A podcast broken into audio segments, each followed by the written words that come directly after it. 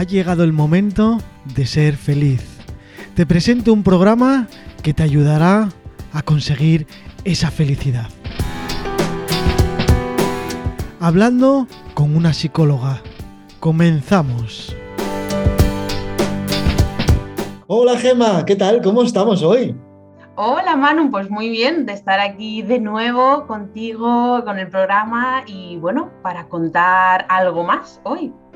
Sí, la verdad es que tenía muchas ganas. Mi sensación contigo, ya sabes que siempre es muy positiva, muy. Bueno, sí, es verdad que es psicología, ¿no? Pero me encanta, vamos. Es, es un programa de los que me gusta muchísimo hacer y, por supuesto, aprender, claro yo la verdad que encantada de verdad de poder, bueno, pues transmitir un poquito esta información que yo también voy adquiriendo, ¿no? De, otros sitios y poder difundirla, ¿no? De alguna manera al mayor número de personas y la verdad que estoy encantada de, de poder hacerlo desde aquí. Sí, además yo divulgo muy a menudo cuando hablo, no solamente en la radio, ¿no? En, diferentes sitios, que la psicología hoy en día es muy importante y el acudir a un psicólogo a veces parece que no, pero ayuda muchísimo en nuestra vida que tenemos tan estresada, con tantas cosas, que si pandemia, que si enfermedades, que si problemas, que... Y es una ayuda que, bueno, vale muchísimo.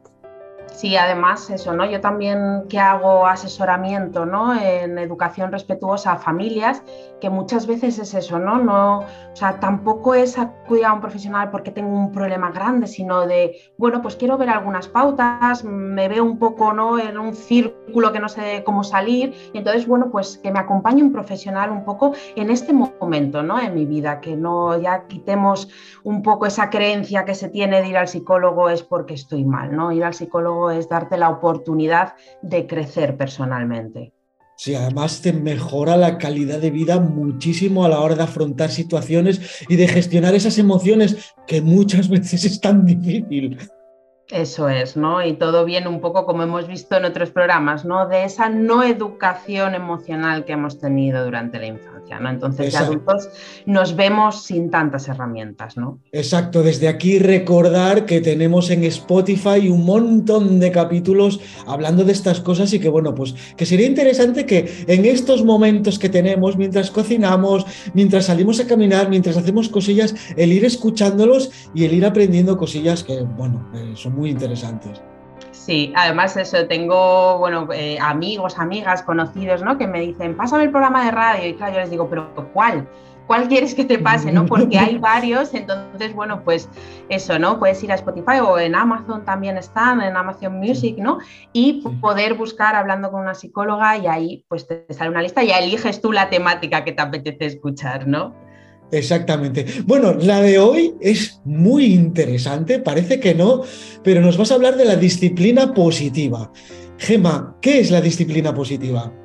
Bueno, eh, esta es una gran pregunta, Manu. Tuve el honor de formarme con Marisa Moya, que ella es maestra de educación infantil y bueno, tiene su propia escuela en Madrid.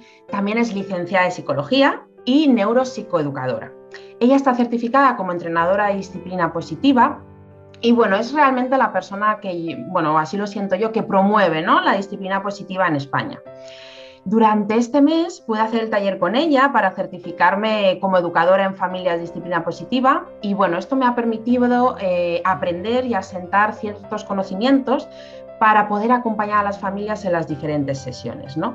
Y también poder traer este aprendizaje aquí a la radio y poderle dedicar un programa o varios porque la disciplina positiva es un tema que podríamos abarcar en muchos programas y creo que lo vamos a hacer, si está bien para ti y para los oyentes, Manu, porque creo que es un tema que abarca muchos aspectos eh, muy importantes sobre educación que nos conciernen a todos y a todas realmente. ¿no? Así que bueno, contestando a tu pregunta, Manu, eh, la disciplina positiva es un modelo educativo basado en la psicología de Alfred Adler y Rudolf Dreikurs, los cuales fueron dos psiquiatras austriacos del siglo XX. Entonces, bueno, para encuadrar un poco, Alfred Adler, de influencia psicoanalista, eh, pero que bueno, luego no se unió tanto a Freud, no, llegó a casar del todo, entonces él como que se fue por un lado y fundó, o sea, es el fundador de la psicología individual. Y Rudolf Dreikurs fue psiquiatra y educador que desarrolló la psicología individual de Alfred Adler trabajó con él y luego bueno, siguió un poco desde, su, desde esta rama y su investigación se centró en analizar y entender el mal comportamiento, entre comillas, de los niños y niñas. Entonces él concluyó en su trabajo que los niños y niñas tienen la necesidad de sentir que pertenecen y la necesidad de sentirse importantes y valiosos dentro de su principal grupo social que sería la familia, ¿no? Y cuando estas eh, necesidades no están satisfechas, Dreykus nos propone que los niños y niñas van a actuar a través de las metas equivocadas, que le llamó él, ¿no? Las cuales son cuatro. Sería atención excesiva, es decir, el niño o la niña mm, tiene un comportamiento como de eh, atención excesiva, de llamar la atención continuamente de papá y de mamá para poder ser atendido y sentir que valgo y pertenezco. La otra sería poder mal dirigido, que es un poco como estos niños o niñas, ¿no? Que, es un poco, se va a hacer lo que yo quiera, ¿no? Un poco este, esto sería, ¿no? Luego venganza, que sería un poco, bueno, pues ese comportamiento como más sacado desde la rabia, ¿no? Incompetencia asumida, que sería un poco eh, esa desidia, ¿no? Ese me dejo hacer, entonces, por lo tanto, eh, todo comportamiento, independientemente de que sea malo o bueno, entre comillas, tiene un propósito. Y el mal comportamiento, entre comillas, viene de la creencia equivocada de que como me tengo que comportar para lo, o sea, de cómo yo me tengo que comportar para lograr conexión con el otro, es decir, para sentir que pertenezco y para sentirme significante, ¿no? Que soy valiosa, que soy importante. Y aquí una aportación que hago eh, desde mi reflexión un poco en la práctica de psicoterapia es la importancia que tiene, eh, digamos, un recurso que muchas veces utilizo cuando escucho a la persona hablar y le pregunto, ¿para qué? ¿Para qué estás haciendo esto? ¿no? Y bueno, lo dejo ahí un poco lanzado porque creo que esa pregunta suele llevarnos muchas veces al fondo de la cuestión, ¿no? Y suele servir mucho como de insight, ¿no? O sea, de darse cuenta, tomar conciencia eh, de qué está pasando en mí, ¿no? Y para qué estoy haciendo esto. No el por qué, sino el para qué, ¿no? Y bueno, pues para concluir, Manu, un poco, la disciplina positiva es una corriente educativa promulgada por la psicóloga y educadora Jan Nelson y Lynn Lott, que ella, esta segunda eh, mujer, es autora de varios libros relacionados con crianza, educación y desarrollo personal. Entonces, eh, un poco la definición que estas dos grandes mujeres y creadoras de la disciplina positiva y que la defienden, o sea, la defienden como de la siguiente manera sería que la disciplina positiva es un programa diseñado para promover las relaciones de respeto mutuo y responsabilidad en las interacciones de los diferentes ámbitos de nuestra vida.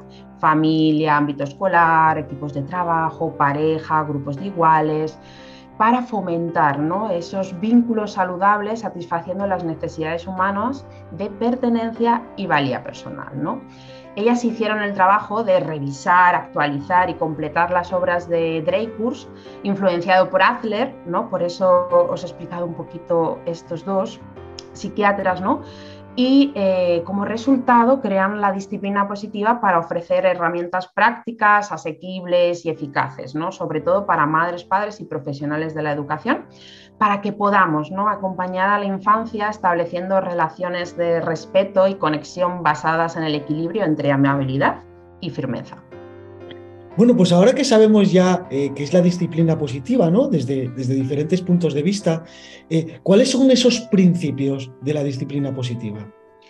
Bueno, pues eh, para responder a esta pregunta, Manu, me gustaría nombrar lo que pone en la portada ¿no? del libro de disciplina positiva y es la siguiente. La clave de la disciplina positiva no es el castigo, sino el respeto mutuo.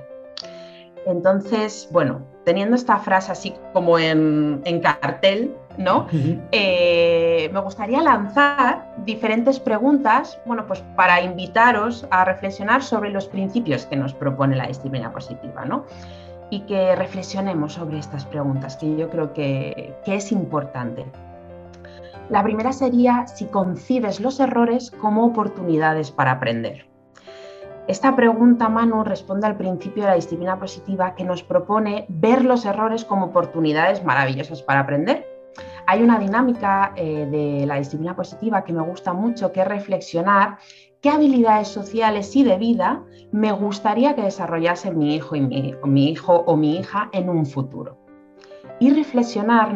Si en cada situación con él o con ella me estoy dando la oportunidad y le estoy dando la oportunidad de que él o ella las desarrolle.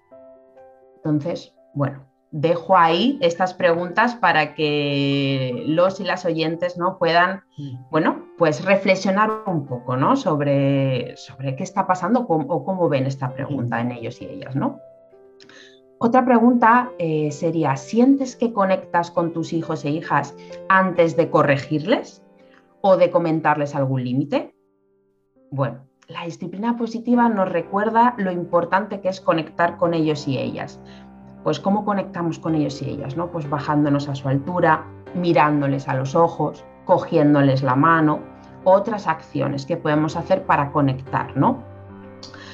Y si conectamos antes, ¿no? nos aseguramos de que el mensaje que queremos transmitirles desde nuestro amor y respeto, porque al final un papá, una mamá y un educador o educadora ¿no? siempre quiere transmitir ¿no? ese amor hacia ese niño o niña. ¿no? Pues si mm, nos aseguramos de que conectamos antes, nos aseguramos también de que el mensaje con ese respeto y con ese amor mm. será recibido porque si no entramos en interacción para, o sea, si no entramos, digamos, en interacción desde el contacto, no estamos entrando desde el hemisferio derecho, que es un poco, bueno, pues el emocional, por llamarlo así, englobarlo en una palabra, ¿no? Entonces, si no entramos y no conectamos desde el hemisferio derecho, no vamos a llegar al hemisferio izquierdo, que es un poco el de la lógica, el del razonamiento, ¿no? De hecho, eh, se me ocurría, ¿no? Eh, ¿No recordáis como algún profesor o profesora que tuvo más conexión con vosotros, ¿no? Y que al sentir ese vínculo, su asignatura de alguna manera, pues la comprendíais mejor, o la estudiáis mejor, o tenéis como más ganas de, de asistir a esa clase más que a otras, ¿no? Pues este es el ingrediente principal que necesita la infancia para comprender los límites y así poder integrarlos, ¿no? Otra pregunta es, eh, ¿implicas a tus hijos e hijas en establecer límites y pautas de convivencia en casa? Bueno, también otro principio de la disciplina positiva es colaboración y pertenencia. ¿no? Van un poco a la par. Si yo colaboro, siento que pertenezco. Eh, entonces, si yo incluyo a mi hijo, a mi hija, para que pueda colaborar en casa en ciertas tareas que sean adecuadas para su edad, evidentemente, ¿no? Le estoy favoreciendo la necesidad de pertenencia en la convivencia en casa.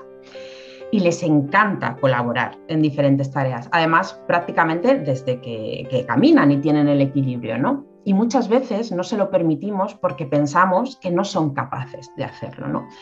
Entonces, también si reflexionamos un poco en muchas situaciones, mm, cuando son más mayores, eh, mm, digamos que no les, eh, sobreexigimos que sean capaces de hacer algo cuando en situaciones pasadas no les hemos dado la posibilidad de sentirse capaces, ¿no? Entonces, un poco reflexionar sobre esto, ¿no?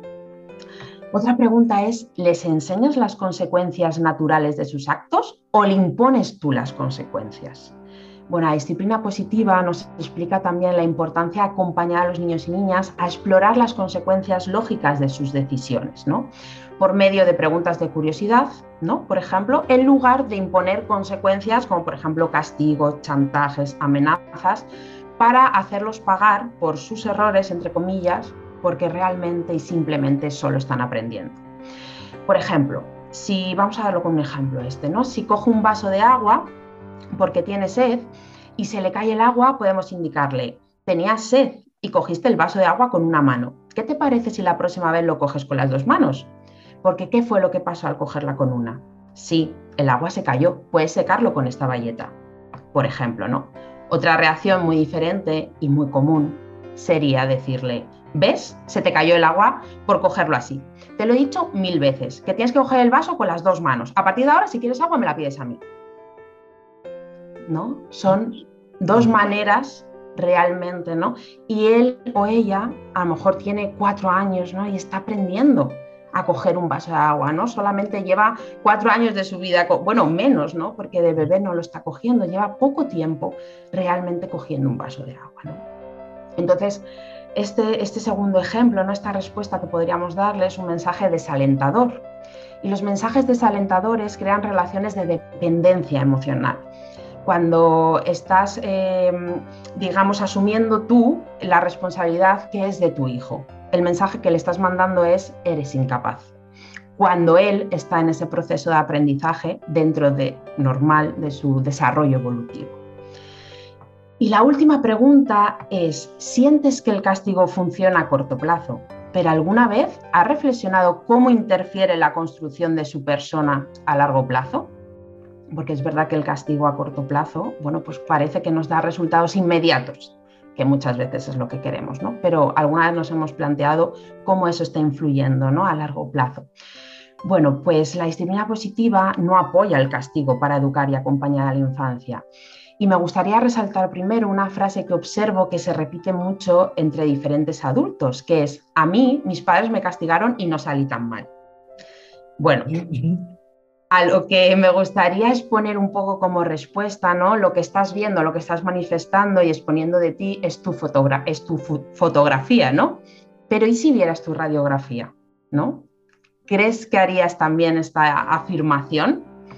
Entonces, bueno, pues muchas veces no nos damos cuenta o no somos conscientes ¿no? de cómo es nuestro comportamiento, creencias, emociones ante un conflicto o ante ciertas personas con X características que a mí me hacen sentir cosas mm, de inseguridad, sobre todo, ¿no? Un sentimiento de seguridad, etcétera, ¿no? Y si empezamos a poner el foco de atención en nosotros y nosotras mientras estamos ante estas situaciones, nos damos cuenta de que a lo mejor cada vez que te castigaron, te privaron de la oportunidad de sentirte capaz de resolver un conflicto con asertividad, con regulación emocional, con confianza, con valía personal. Entonces os dejo también esta reflexión ¿no? y tener claro que no es cuestión de buscar culpables, sino responsables de lo que podemos hacer a partir de ahora para acompañar a nuestros hijos e hijas. ¿no? Si no te permites ver otras opciones eh, para educar o para acompañar a tus hijos e hijas, ese obstáculo puede venir a través de tu historia personal. Pero creo que es importante ser conscientes de que si no puedo ver otras opciones eh, de educar, a la vez me estoy privando del derecho de poder elegir. Es decir, si yo puedo ver la información y el modelo o sea, si solo puedo ver, ¿no? En verdad, el modelo tradicional o un estilo parental autoritario, solo puedo hacerlo así, sin cambio de libertad. Pues la verdad es que todo es tal cual como dices, o sea, me veo reflejado en casi todo lo que cuentas, incluso ejemplos, ¿no? Y esas preguntas un poco para, para explicar cómo funciona. Y ahora que sabemos todo esto y que nos damos cuenta de lo que ocurre y que quizás Mm, nos equivocamos a la hora de educar a nuestros hijos, eh, ¿qué herramientas podemos obtener para corregir todas estas cosas? Y bueno, pues para utilizar esta disciplina positiva, evidentemente. Y al final la disciplina positiva no es un poco el... Mm, o sea, no tanto como ese recurso que tengo en el cajón, ¿no? Y que cojo mm. recursos como tal, sino la disciplina positiva es importante llevarla puesta, ¿no? Porque al final eh, es verdad que nos dota de muchísimos recursos y herramientas, pero eh, es toda una filosofía. O sea, es toda una visión, ¿no? Porque muchas veces es eso, ¿no? Como es que no me funciona este recurso, ya, pero ¿desde dónde lo estás aplicando? O sea, ¿desde qué actitud, ¿no? Entonces, bueno, pues nos propone eso, ¿no? Diferentes herramientas y recursos para educar desde la firmeza, respeto, amabilidad y amor y bueno, voy a nombrar algunos de ellos sin profundizar en cada uno, ya que esta pregunta, Manu, creo que se merece otro programa entero de radio, porque ya digo que la disciplina positiva es muy potente y tiene mucho, ¿no? Eh, entonces, bueno, eh, incluso yo, ¿no? También en mi experiencia profesional, ¿no? En las diferentes sesiones que llevo a cabo en asesoramiento educativo con las familias, muchas veces eh, nos da tiempo solo, ¿no? A ver eh, unos pocos recursos, ¿no? porque además son muy diferentes a los que nos han enseñado a nosotros y nosotras, ¿no? A la forma de, de cómo nos han educado. Entonces valoro que es importante ir integrándolos también primero en nosotros y nosotras para después ponerlos en marcha con nuestros hijos e hijas. ¿no? Yo creo que esta es como la clave principal de que eh, tenemos que pasar antes por nosotros y nosotras para poder transmitirlo. ¿no? Y por eso, ¿no? Siento que las sesiones también ¿no? ayudan mucho eh, para poder hacer un acompañamiento y seguimiento en la puesta en marcha, ¿no? Tanto de las herramientas y principios de la disciplina positiva como de otros enfoques de acompañamiento respetuoso a la infancia. Entonces, bueno, por nombrar algunas de las herramientas, ¿no? Y tengamos estos nombres, pues podría ser enfoque en soluciones, amabilidad y firmeza al mismo tiempo, rueda de soluciones, preguntas de curiosidad, que esta la hemos nombrado antes y hemos visto un poquito cómo podría funcionar, tiempo fuera en positivo, mensajes desde el yo, reuniones familiares, porque yo creo que es importante ¿no? que si nos preguntamos cómo acompañas ¿no? a tus hijos e hijas para que construyan habilidades sociales y de vida valiosas para formar su personalidad, eh, mm, bueno, pues vamos a reflexionar sobre esta pregunta, sobre esta última pregunta que quiero lanzar y, ver, ¿no? Eh, un poco nos va a llevar a reflexionar sobre nosotros y nosotras mismas y la educación que estamos llevando a cabo, ¿no? Creo que la reflexión de estas preguntas, bueno, pues nos pueden ayudar, ¿no? A revisar, entender qué está bien para mí y para mis hijos o qué necesito cambiar para mejorar mi bienestar personal y el de mis hijos e hijas. Sí, mira, yo me quedo con, todo esto, eh, el para qué de verdad que es la pregunta que más me destaca. te he visto la cara, te he visto la cara de ¿qué ha pasado? Y además es que me llama la atención porque es una pregunta que yo suelo hacer. Cuando veo un comportamiento que no está bien, siempre pregunto, ¿pero para qué? No el por qué o por qué, no, el para qué haces esto. Y es verdad que, que muchas veces da la solución y, me llama mucho la atención esto que acabo de aprender ahora mismo sin querer exactamente. Sí, es una pregunta la verdad que a mí me parece muy reveladora, ¿no? Eh, yo eso la adquirí un poco en la formación en psicoterapia humanista integrativa y también fue así como, wow, ¿no? Como, ¿para qué? O sea, ¿qué hay ahí debajo, ¿no? Que está haciendo efectivamente que, eso esté manifestándose así, ¿no? Pero ¿para qué? Entonces me parece muy reveladora, la verdad. Sí, desde aquí veo la importancia de todos estos programas, ¿no? Eh, en el que esta vez titulamos Disciplina Positiva y precisamente muchos padres y muchas madres lo están haciendo bien, pero no saben el por qué ni cómo utilizar estas herramientas que, que acabas de contar, ¿no? Y muchas más que se pueden decir. Y por eso veo esta importancia de divulgar un poco esto para que nos demos cuenta la importancia de educar a nuestros hijos de una forma pues un poco más saludable. Eso es, ¿no? Y incluso más saludable, eh, o sea, empezando y mirándonos a nosotros y nosotras como padres, madres, educadores de infancia o de adolescencia, ¿no? De primaria, o sea, al final un poco quien está acompañando esas etapas, ¿no? Por lo menos hasta que el córtex prefrontal eh, esté totalmente desarrollado, que ya se está diciendo que en hombres es hasta 30 años, hasta los 30 años, ¿no? Y en mujeres hasta los 25, 20 y algo, ¿no? Entonces, bueno, tenemos un largo camino, ¿no?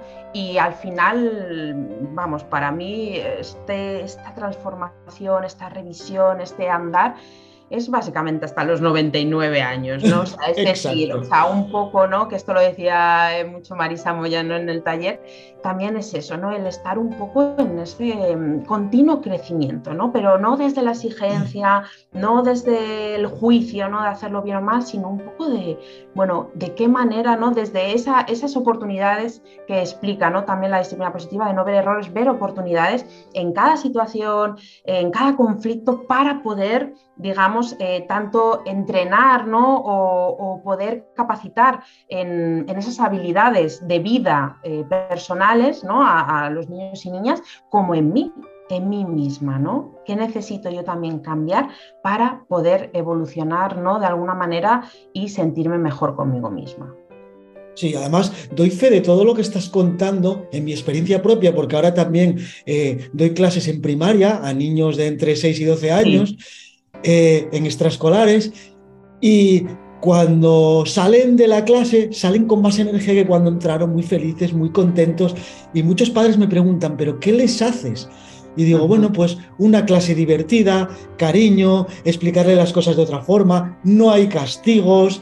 Entonces, eh, eso, ese es el secreto, lo que nos estás contando tú. Entonces, por experiencia propia, puedo mm, decir que sí, que funciona y que además que es mucho más llevadero llevar a los niños así que, que no de otra forma, ¿no?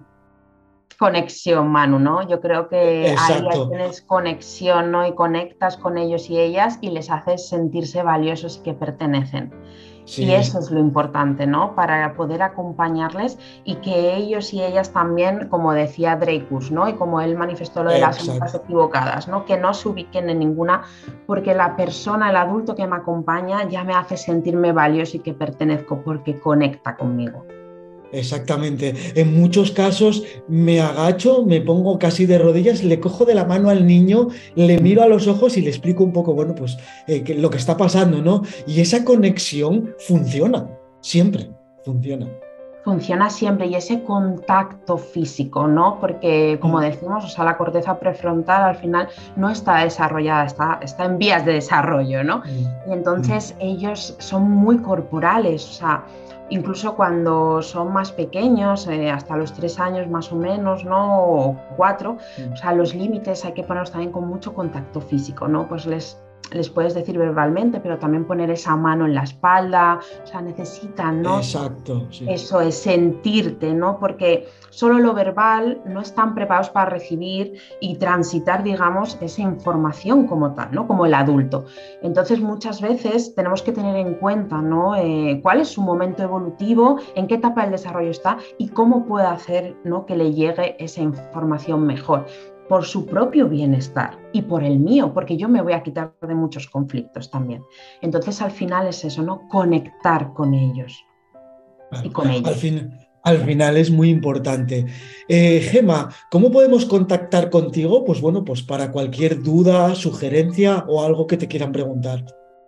Bueno, pues eh, podéis contactar conmigo a través de la página web aliendu.com, donde tenéis una zona de contacto y desde ahí me podéis escribir. También tenéis el email aliendupsicología.gmail.com y luego también tenéis tanto Facebook como Instagram que podéis encontrarme con Aliendu Psicología. Bueno, pues despedimos aquí el programa porque tenemos para hablar muchísimo, muchísimo rato. Y bueno, pues iremos preparando más programas a, medida que vaya pasando el tiempo. Y nada, como siempre, un placer, Gema, y hasta el próximo episodio. El placer es mío, de verdad, Manu. Muchísimas gracias por este espacio, de verdad, no me canso de decirlo. Así que espero que podamos eh, tener y grabar el siguiente pronto. Así que muchísimas gracias a ti. gracias a ti, Gema. Chao.